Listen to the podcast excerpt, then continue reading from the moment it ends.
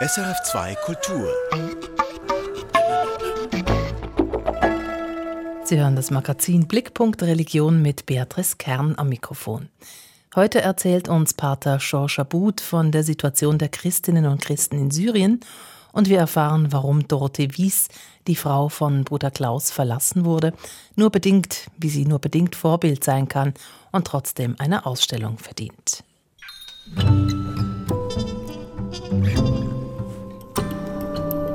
Blickpunkt Religion der Syrienkrieg ist eine der größten humanitären Katastrophen unserer Zeit. Aktuell ist die Situation zwar relativ ruhig, aber den Menschen gehe es weiterhin schlecht. Darauf will Pater Georges Abud aufmerksam machen. Auf Einladung des Hilfswerks Kirche in Not bereist er gerade die Schweiz. Mirella Kandraja hat mit ihm gesprochen.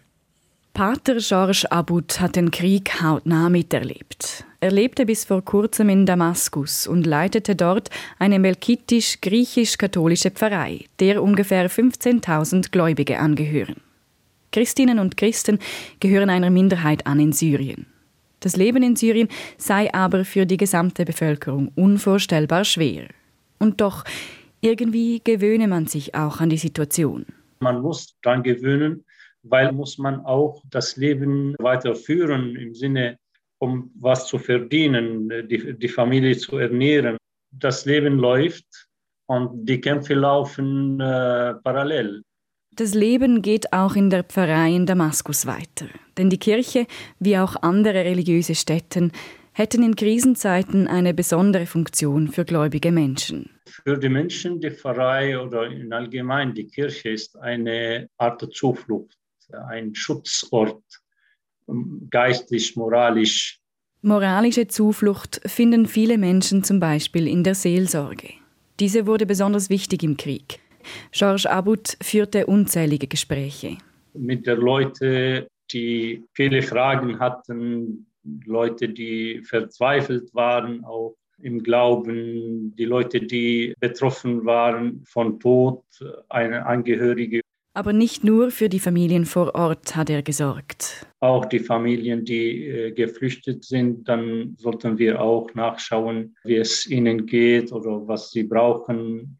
Also es war ein bisschen eine Herausforderung, eine zusätzliche Rolle als Seelsorger. Trotz der permanenten Gefahr in Syrien blieb Pater Georges Abud bis im Sommer 2019 in Damaskus. Er dachte damals nicht daran, wegzugehen. Damals nicht, nein. Wir haben versucht, die Leute Hoffnung zu geben, in ihrem Land zu bleiben, trotz dem Krieg, trotz aller Gefahren. Das ist meine Verantwortung auch, dabei zu bleiben. Nun ist er aber trotzdem nach Europa gekommen. Er ist 2019 von seinem Orden nach Deutschland berufen worden. Doch auch hier möchte er die Menschen in Syrien nicht vergessen. Und deshalb reist er momentan durch die Schweiz und spricht über die Situation vor Ort. Die Lage in Syrien ist zurzeit in den meisten Gebieten zwar recht ruhig, doch den Menschen gehe es nicht gut. Momentan sei die Armut das größte Problem. Diese sei jetzt sogar größer als noch vor ein paar Jahren, als der Krieg stärker tobte. Damals gab Benzin, gab mehr äh, Stromstunden, gab Heizungsmittel, gab Medikamente. Aber zurzeit fehlt fast alles. Es ist wichtig, dass die Welt die Stimme dieser Leute einmal hören, die Leute, die leiden. Der Krieg, Corona und Sanktionen gegen Syrien haben die Menschen in die Armut gestürzt. Pater Georges Abud kämpft deshalb weiter dafür, dass die Menschen in Syrien auch eine Zukunft haben können. Ich hoffe, dass die Leute unsere Not mehr spüren. Da komme ich hierher um die Leute hier zu fordern, für den Frieden zu beten und auch den Frieden zu unterstützen und auch die Familien dort zu unterstützen. Unterstützen, das möchte auch das Hilfswerk Kirche in Not und sammelt deshalb auf dieser Reise von Pater Georges Abud Geld. Das Geld wird den Menschen zugutekommen, die einer mit Rom unierten Gemeinde angehören. Zusätzlich Menschen außerhalb dieser mit Rom unierten Gemeinden zu helfen, Dafür hätten sie keine Kapazitäten, heißt es von offizieller Seite. Das Geld fließt in verschiedene Projekte in Syrien. Zum Beispiel wird der Wiederaufbau von zerstörten kirchlichen Gebäuden bezahlt oder es werden Schulgelder von Kindern oder Studierenden übernommen. Pater Georges Abud ist letzte Woche in verschiedenen Schweizer Pfarreien gereist und hat über die Lage in Syrien gesprochen. Heute Abend tritt er noch einmal in der Clara-Kirche in Basel auf. Und nun gehen wir in die Zentralschweiz und drehen das Rad der Zeit zurück über 500 Jahre. Da landen wir bei Bruder Klaus.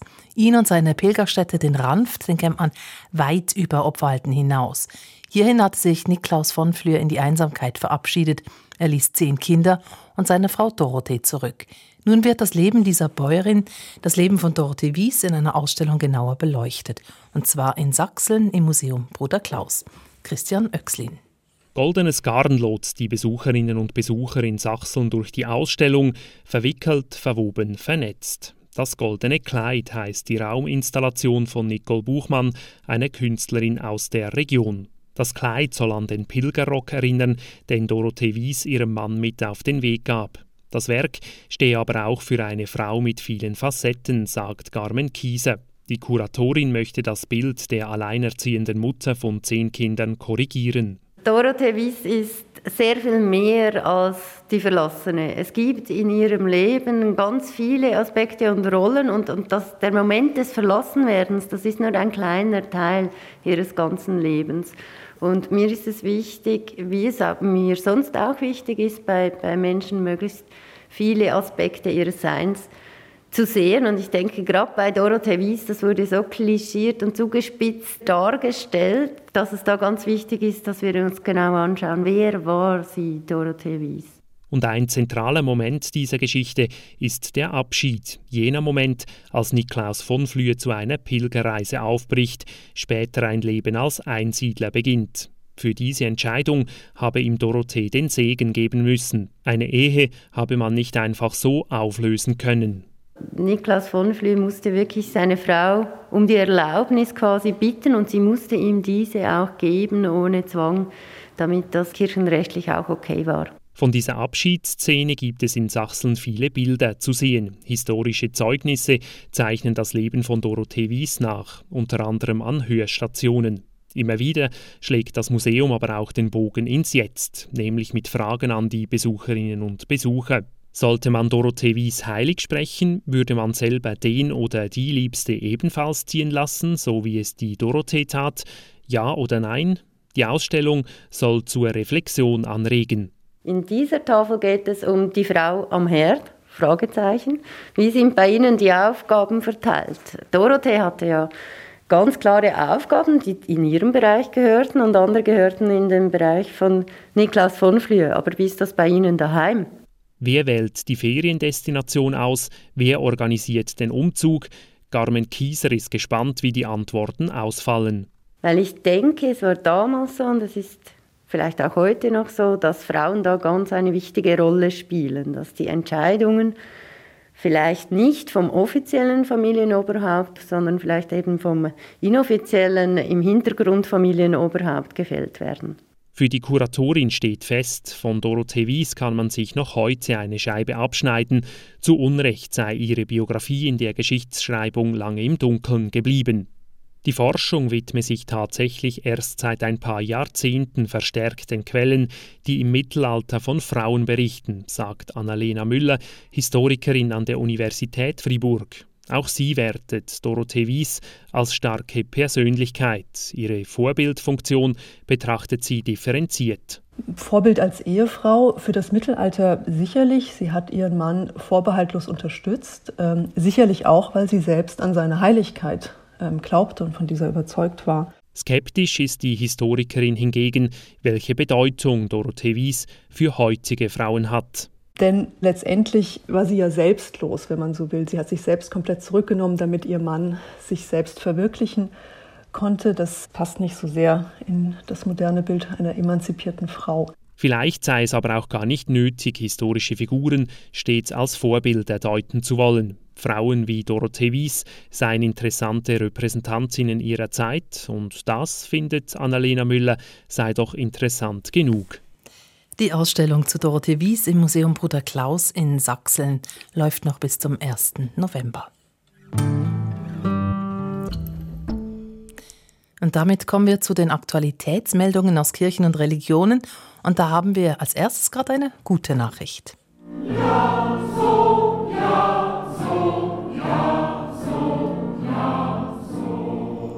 Ja, so. Das Singen in Gruppen ist ab morgen wieder erlaubt. Judith Wipfler mit den Religionsmeldungen der Woche. Ab morgen dürfen Chöre wieder proben. Maximal 15 Menschen zusammen und mit Schutzkonzept. Auftreten, etwa im Gottesdienst, dürfen die Chöre noch nicht, aber eben proben. Und im Gottesdienst dürfen Gläubige ab nächstem Sonntag auch wieder singen, mit Maske. Kurz bevor der Bundesrat am Mittwoch diese Lockerung bekannt gab, war am Montag der Freikirchenverband auf die Barrikaden gegangen und hatte eine Singerlaubnis für Laien gefordert.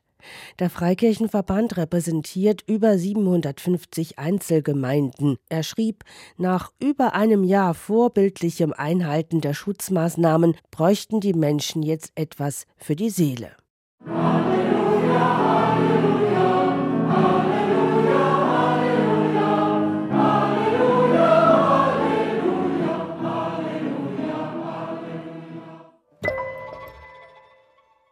Der Kanton Wallis hilft dem Bistum Sitten aus dem Minus. Mit knapp 600.000 Franken greift der Kanton Wallis dem römisch-katholischen Bistum unter die Arme. Das Minus in der Kirchenkasse sei auf Mindereinnahmen im Zuge der Pandemie zurückzuführen. Die Unterhalts- und Personalkosten seien gleich geblieben, die Einnahmen jedoch um über eine Million geschrumpft. Das Bistum Sitten sei in eine katastrophale Lage geraten, sagte ein Sprecher. Die Landeskirchen Basels stehen zusammen und bieten eine Begleitung für Long-Covid-Erkrankte an. Das Angebot ist seelsorgerlich und ökumenisch ausgerichtet. Es soll Menschen unterstützen, die unter Langzeitfolgen ihrer Covid-Erkrankung leiden. Die Seelsorgenden der drei Landeskirchen unterstützen die Patientinnen und Patienten wie auch deren Angehörige spirituell und in Gesprächen. Das Angebot wird Teil des Begegnungszentrums Cura im Clara-Spital. Dort wird gerade eine medizinische und psychosoziale Long-Covid-Beratung für die ganze Region Nordwestschweiz aufgebaut. Die Genfer Reformierten sorgen für mehr Inklusion in ihrer Kirche. Die reformierte Kirche Genf erteilt neu auch Menschen mit geistiger Beeinträchtigung oder in Vormundschaft das kirchliche Wahlrecht. Nach Recherchen des Nachrichtenportals ref.ch gibt es ein ähnliches Wahlrecht sonst nur noch in Bern. Der Schritt findet bei den anderen reformierten Kantonalkirchen positives Echo. Auch der Zürcher Kirchenpräsident Michel Müller kann sich so ein Wahlrecht für geistig beeinträchtigte Menschen gut vorstellen.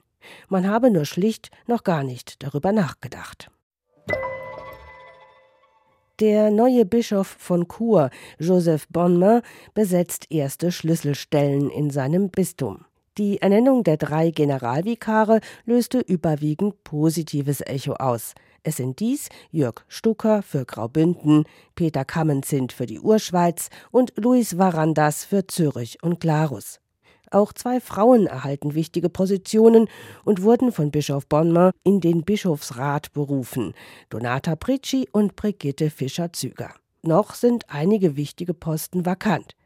Namentlich die Zürcher Synodalratspräsidentin Franziska Driesen-Reding hofft, dass der neue Churer Bischof noch mehr Frauen in seine Bistumsleitung berufen wird.